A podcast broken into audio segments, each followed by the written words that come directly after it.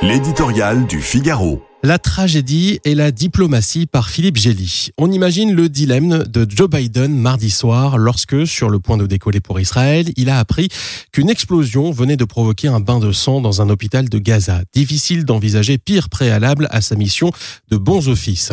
Mais il était trop tard pour reculer. C'eût été accrédité, quoique involontairement, l'éventualité d'une bavure de l'armée israélienne avant son offensive terrestre, elle-même lourde de dangers. Cette fois, cependant, il semble que la version d'un tir d'origine palestinienne imputé au djihad islamique soit la plus crédible. Les experts pointent l'absence de cratère devant l'hôpital dont le bâtiment ne s'est pas effondré. Une explosion dans le ciel suivant de peu un départ de roquette accréditerait la thèse d'un dysfonctionnement de l'engin évoqué dans un enregistrement sonore dont l'authenticité n'est pas attestée.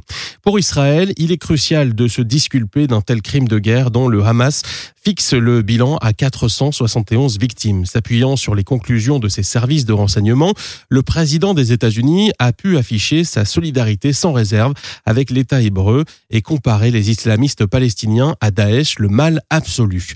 Mais le volet diplomatique de sa visite s'en est trouvé court-circuité. Son rendez-vous à Amman avec le roi de Jordanie, Abdallah II, le président égyptien Al-Sisi et le palestinien Mahmoud Abbas a été instantanément annulé. Et la colère qui s'exprime dans le monde arabe ne s'embarrasse pas des circonstances. Elle vise de toute façon Israël et vous hégémonie ses alliés américains comme européens.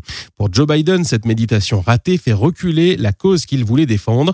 Dans la guerre des images, aujourd'hui dominée par des scènes ensanglantées de l'hôpital de Gaza, les États-Unis apparaissent moins neutres que jamais, préoccupés du seul sort des Israéliens. Le vrai défi du voyage était pourtant d'obtenir des gestes humanitaires et peut-être politiques en faveur des Palestiniens. À défaut, la recommandation de Biden à Netanyahou d'éviter les erreurs commises par l'Amérique après le 11 septembre renvoie à la fatalité de l'échec des Occidentaux au Proche-Orient.